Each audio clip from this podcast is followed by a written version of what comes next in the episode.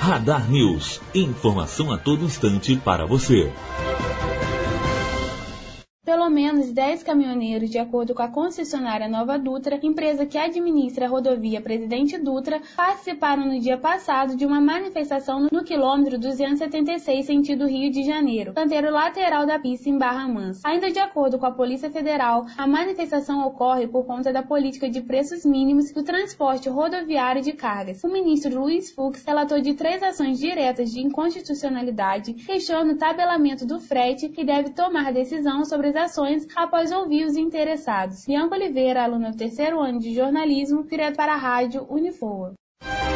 Radar News. Informação a todo instante para você.